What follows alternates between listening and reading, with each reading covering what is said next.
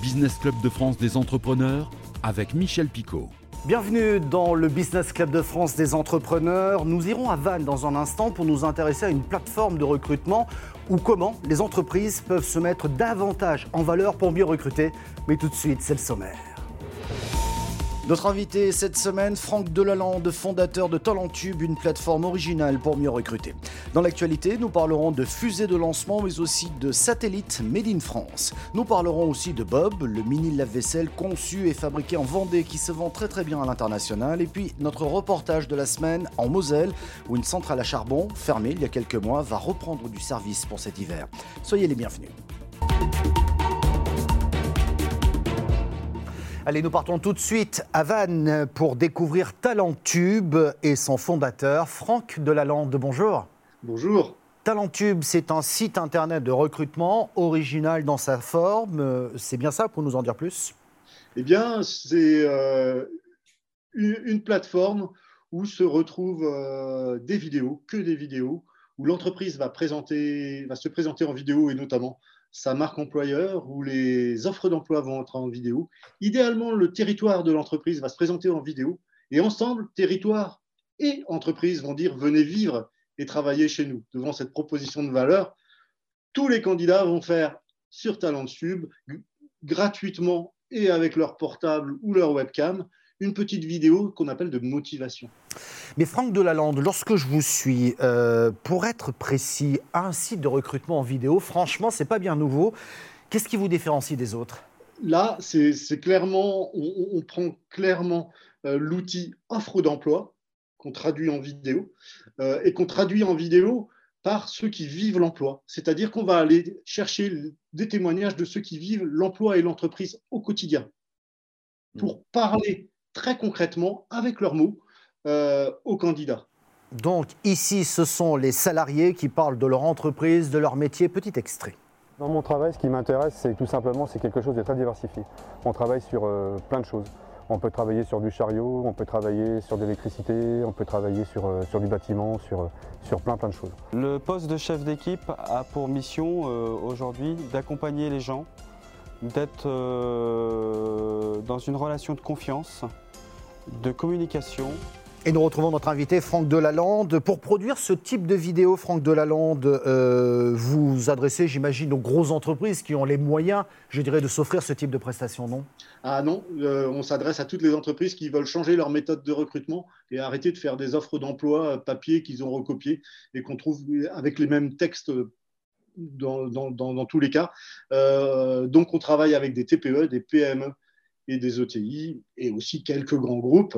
Euh, voilà, et c'est une vraie. qui se sont pris en main aussi, ces, entreprises-là, en disant ben voilà, euh, oui, on a du mal à recruter, qu'est-ce qu'on peut faire de nouveau, nous, qu'est-ce qu'on peut changer dans nos pratiques de recrutement pour aller chercher de nouveaux candidats, pour aller chercher des candidats, mais des candidats différemment? Franck Delalande, vous avez parlé aussi d'attractivité des territoires à travers votre service. Justement, comment est-ce que vous les valorisez? Alors ça, c'est dans le cœur de Talentube depuis longtemps. Le Covid nous a aidés puisqu'on a vu de plus en plus de personnes peut-être quitter la région parisienne ou quitter tout simplement les entreprises. Aujourd'hui, euh, on, se rend compte qu'il y a beaucoup de démissions dans les entreprises pour avoir un choix de vie et de travail différent. Et donc, c'est à l'entreprise aussi de se prendre en main avec le territoire pour dire venez travailler chez nous, mais surtout venez vivre. Venez vivre dans des endroits, euh, on a la chance, on est partout, partout en France, il fait bon vivre, on le sait.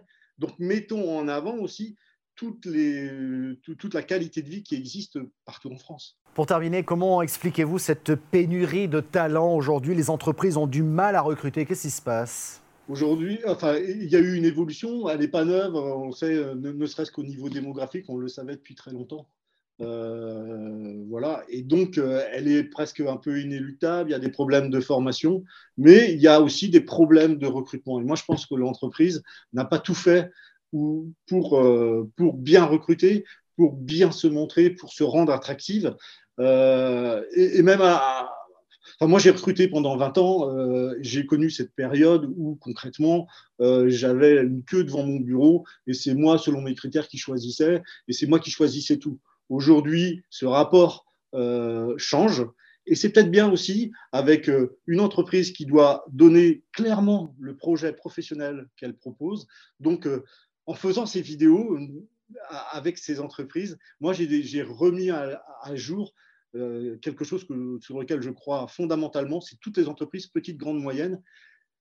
Ce sont, quand je rencontre des salariés qui sont là depuis 10-15 ans, ils m'expliquent qu'ils ont grandi. Donc, on remet en avant le concept d'entreprise apprenante. Merci beaucoup Franck Delalande de nous avoir présenté Talentube. Vous êtes basé à Vannes, mais vous travaillez sur l'ensemble du territoire. Et justement, nous partons dans un autre territoire, dans l'Aube, pour parler de recrutement. Là-bas, une entreprise a fait le choix de faire confiance à des candidats dont le profil est assez atypique par rapport à son cœur d'activité. Il s'agit de l'usine Garnica qui entame sa production de feuilles de contreplaqué. La première unité de découpe de bois de peuplier est en cours d'installation. Les recrutements se poursuivent pour accompagner la montée en puissance du site et l'entreprise espagnole n'hésite donc pas à sélectionner des profils de candidats atypiques. Un reportage de Canal 32, Christian Vira. Au sein du parc du Grand 3, l'usine de fabrication de contreplaqué Garnica réceptionne ses premières billes de bois en provenance de l'Aube, de la Marne et de la Picardie. Son implantation a été annoncée en 2018. Depuis, quatre acheteurs quadrillent la zone d'approvisionnement pour alimenter la première ligne en cours d'installation. Aujourd'hui, Garnica 3 est déjà le premier acheteur de bois sur pied du quart nord-est. C'est le seul territoire de France où on replante plus de peupliers que ce qu'on coupe. Ça fait 10 ans que ça n'était pas arrivé. L'an prochain, Garnica 3 prévoit de transformer 150 000 m3 de grumes de peuplier en plaques de bois. On va enlever l'écorce. Le bion écorcé passe ici. Il monte là-bas. Là, il manque juste un élément qui est le scanner qui va permettre d'optimiser en trois dimensions la découpe du bion. Ensuite, on a cette machine-là où le disque va être positionné pour recouper à la bonne dimension vers la dérouleuse. Et c'est là où on transforme un bion en une feuille de plusieurs dizaines de mètres de long. Ça peut être euh, plusieurs billes par minute. On est septembre, le mois des essais. Octobre, on démarre en termes, euh, de production commerciale. Ces feuilles vertes qui auront été déroulées seront ensuite séchées sur notre autre site de Samazan. L'optique, pour mettre en place un séchoir, il va nous falloir terminer ce bâtiment-là, donc construire plus de 10 000 m2 en plus, commander et installer le séchoir. Et ça, on est sur un pas de temps d'un an et demi à deux ans. Pour amorcer la fabrication, 30 personnels ont été recrutés.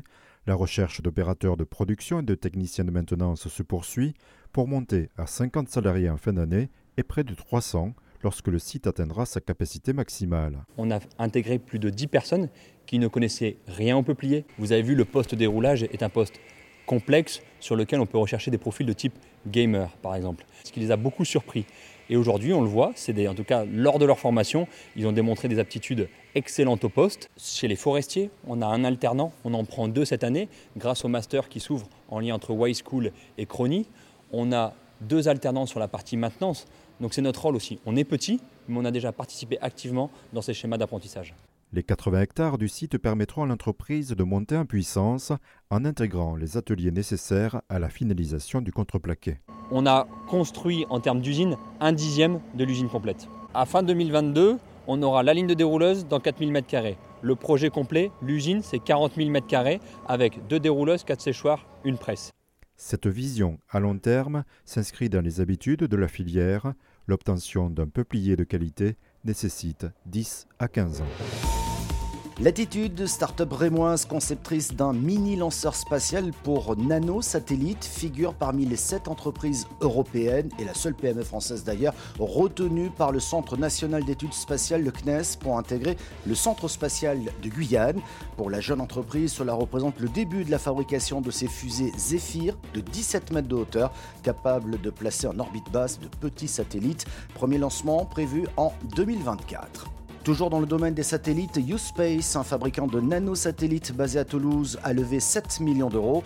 Les opérateurs télécoms, Internet des objets ou encore voitures autonomes recherchent ces petits satellites pour leur développement, un marché où la concurrence est déjà très très forte. Bob, le mini lave-vaisselle conçu et fabriqué par la jeune société vendéenne Dantech, s'exporte de plus en plus à l'international. Selon ses dirigeants, 60% des Bob partent déjà à l'étranger, soit 4 fois plus qu'il y a un an. C'est un produit made in France, made in Vendée pour être précis. Son deuxième produit tricolore est un four multifonction dénommé Dio.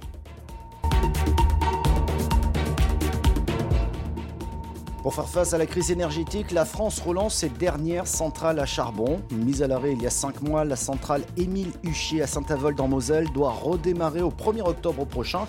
Laissés sur le carreau, d'anciens salariés ont même accepté de retourner au charbon pour une dernière saison hivernale. Les explications de Fanny Bragard de Moselle TV. Face à la crainte d'un blackout, le combustible le plus nocif pour le climat arrive par camion à Saint-Avold. Il faudra 600 000 tonnes de charbon pour relancer Émile Huchier cet hiver. Condamnée par la loi énergie-climat, la centrale thermique avait coupé le courant le 31 mars. Ça fait de l'activité, mais moi ça veut dire qu'on a loupé quelque chose parce que la pollution elle est quand même là. hein. Les 200 000 tonnes que vous voyez là, euh, le CO2 qui va être produit, euh, il est là, on le sait. On sait que c'est pas bien et euh, on est obligé de reprendre. Donc euh, il y a quelque chose qui a été loupé quelque part. Laissé sur le carreau il y a 5 mois, 68 salariés ont accepté de retourner au charbon, un devoir pour cet ancien technicien d'exploitation. Content de, de- revenir, la centrale était toujours là, aussi bien en été qu'en hiver. Quand il y avait une demande de RTE, les salariés de la centrale, eux, ont toujours produit. Et que là, ils reviennent et puis ils savent que ben, les, Français comptent sur eux pour que pour qu'il y ait l'électricité cet hiver. Avec un redémarrage prévu le 1er octobre, la tranche 6 reprend vie, mais avant de tourner à pleine puissance, soit 600 MWh, elle nécessite d'urgence une opération de maintenance chiffrée à 10 millions d'euros pour Gazelle Énergie. Beaucoup de choses n'ont pas été faites pendant ces dernières années en se disant ça va fermer. Donc euh, on a beaucoup de travail en très peu de temps on va dire. Donc euh, il faut savoir gérer et les bonhommes et le travail à accomplir. Quoi. Émile Huchet carburera pendant 2500 heures d'octobre à fin mars. Pour compenser ses émissions carbone, Gazelle Énergie devra verser 40 euros par tonne de CO2 dégagé à un fonds d'investissement local, soit près de 50 millions d'euros pour cet ultime retour de flamme. On a passé un partenariat avec le Conseil régional Grand Est, qui travaille forcément avec nous, avec le ministère, pour réussir à développer des projets de compensation dans la région. Et donc euh, aujourd'hui, une des premières idées qu'on a, c'est de financer des bus à hydrogène euh, sur la communauté agglomération euh, de Saint-Avold. En ces temps de sobriété énergétique, l'or noir qui a fait l'âge d'or de la Moselle-Est pourrait ainsi une dernière fois accompagner sa réindustrialisation. Lors de la fermeture de la centrale, Gazal Énergie s'était engagé à horizon 2026 à recréer plus d'emplois que ceux détruits. Le groupe compte y parvenir grâce aux énergies renouvelables comme la biomasse ou l'hydrogène. Voilà, c'est tout pour aujourd'hui. Merci de votre fidélité. Vous pouvez retrouver cette émission en replay vidéo sur le site internet de votre télévision locale ou sur celui de l'émission. Nous sommes également disponibles en audio podcast. Vous nous écoutez quand vous le souhaitez, mais également diffusés sur quelques radios un peu partout en France. On se retrouve la semaine prochaine.